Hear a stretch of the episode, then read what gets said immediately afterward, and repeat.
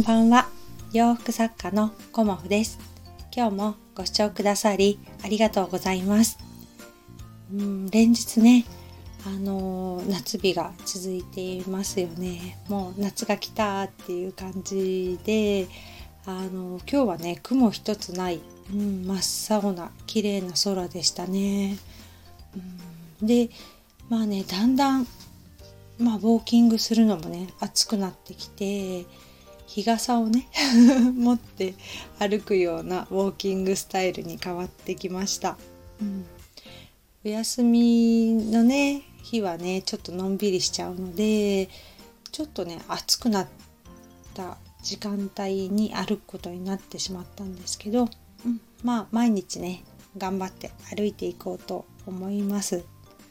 うん、でねあの昨日はエニスさんでねお世話になっている委託イベントがあったので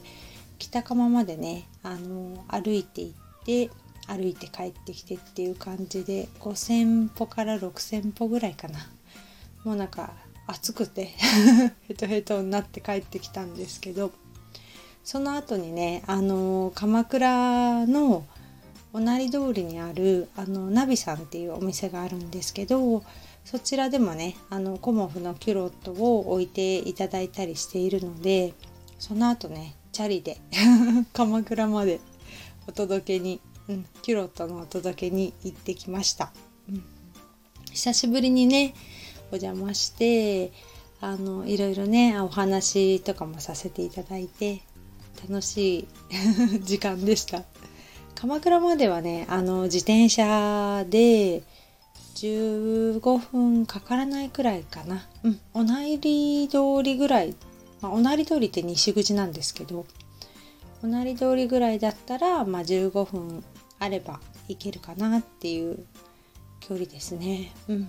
まあ私切通しっていうのがあってそこをあの登って下ってって感じであの行くんですけど。まあね自転車だとねすごくあの渋滞も関係なく早く行けるので、まあ、いつもね山を越えてというか切通しを通って鎌倉に行っています。で今日はあのまあ今日もねお洋服のお話をさせていただくんですけどクローゼットありますよね。でクローゼットはいつリセットするっていうようなお話をねさせていただこうと思います。まああのクローゼットのねま断捨離とかもね、ま、ここ12年で皆さんされてる方もねいらっしゃると思うんですけどそのねクローゼットのあのリセットについて今日はねお話しさせていただこうと思います。でまずねいつするのがいいかっていうことの前にクローゼットをねリセットするとあのどんなねメリットがあるのかっていうことからねお話しさせていただこうと思います。まあ、クローゼットをリセットするっていうのはいらないお洋服をね処分するっていうことですよね。でいらないお洋服をまあ処分するとねあの当然まあすっきりするわけですけどあのいらないお洋服を処分することによって似合わない服を着てしまうっていうことがなくなるっていうのがねまずメリットの一つかなと思います。うん、まあそうですね私のなんかお話ししたことはあるんですけど、まあ、1軍2軍3軍って感じでお洋服分けたりするといいですよっていう感じでお話ししたこともあるんですけどあの1軍がね まあ私ほぼ1軍で過ごしてるんですけど1軍っていうのは、まあ、似合わないお洋服ではないですよね。気に入ってて自分が似合うお洋服だと思うんですけどあのそういうお洋服だけにねしておくとまあ似合わない服を着ているっていうことがないのでまあそれがね一つメリットかなっていうふうに思います。であのー、外出する前のね準備にもやっぱり時間がかからなくなりますよね。それもねメリットかなっていうふうに思います。であのまあ中がすっきりしているクローゼットの方がどこに何があるかっていうのもすぐ分かるので自分がねあの着たいお洋服のコーデがもう本当に短期間で決まるっていうのがねすごくメリットかなと思います。で逆にねクローゼットをあのリセットしないでね結構パンパンな状態でいるとデメリットとしてまあたくさんあるとね欲しい時に欲しいものがやっぱり見つからないですよね。まあ、整頓されてないと洋服に限らずあのあれどこ行っちゃったかなとかっていう感じであの探しますよね。だからそもそも探す時間がもったいないっていうのがデメリットの一つ目であとまあ見つからなかった場合ですよね。うん。でも見つからなくてまあいいやっていうんだったら別にいいんですけど見つからなくてどうしても必要な時っていうのはやっぱり買ってしまいますよね。必要だから。であの買ってしまうと結局1個埋もれてる状態。でもう1個同じものっていうか似たようなものを買っちゃうとまたねあの物が増えちゃって悪循環になってしまうのでやっぱりねクローゼットを整えておかないとまあデメリットとしてね、うん、こんなことが起きますよっていう感じなんですけどまあお洋服に限らず例えばバッグとか靴とか食器とかも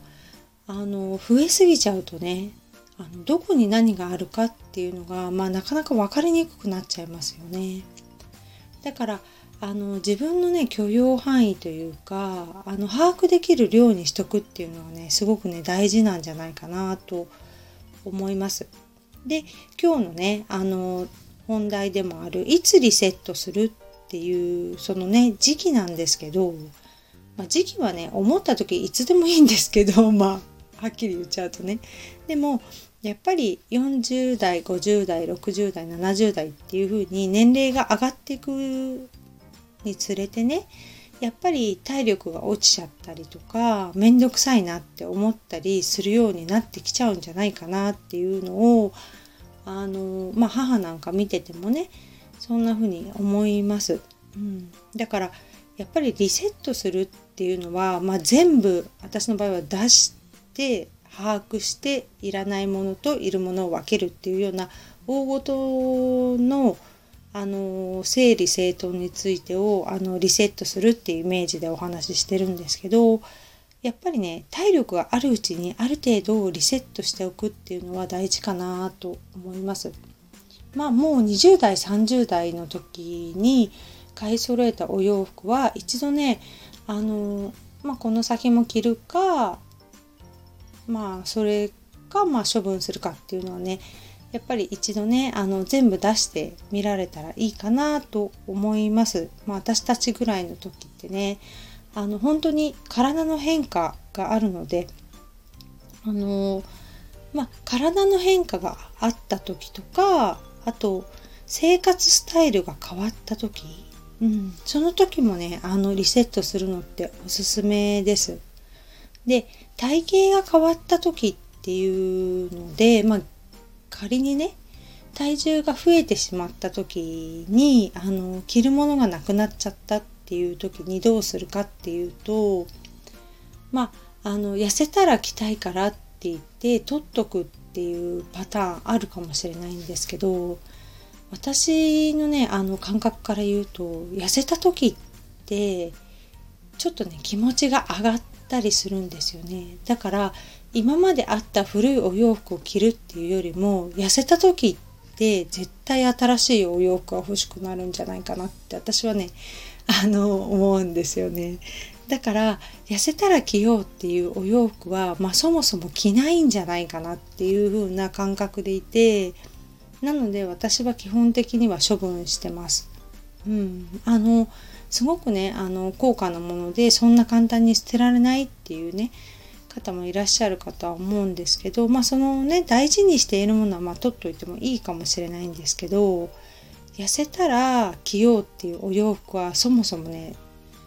あの必要のないお洋服かなっていうふうに思うので私の中ではもう処分の対象にしています。うん、そんな感じでねあのクローゼットはいつリセットするかっていうのはまあ気分が向いた時で本当いいんですけどまあ、あえてねあの具体例を出させてもらうと、まあ、体力がある時、うん、あるうちにリセットするっていうのとあと生活スタイルが変わった時ですよね。まあ私なんかだとあの子供たちがね多分独立した時もあの生活スタイルが変わると思うのでその時もね一回家の中のものをもう一度ねあのいらなくなるものもあるし家族の人数が減ればねそんなにたくさんいらないっていうものもきっと出てくると思うのでその時はね、まあ、お洋服以外のものも含めてねリセットしようかなっていうふうに思ってます。あとはね体型が変わった時ですよね。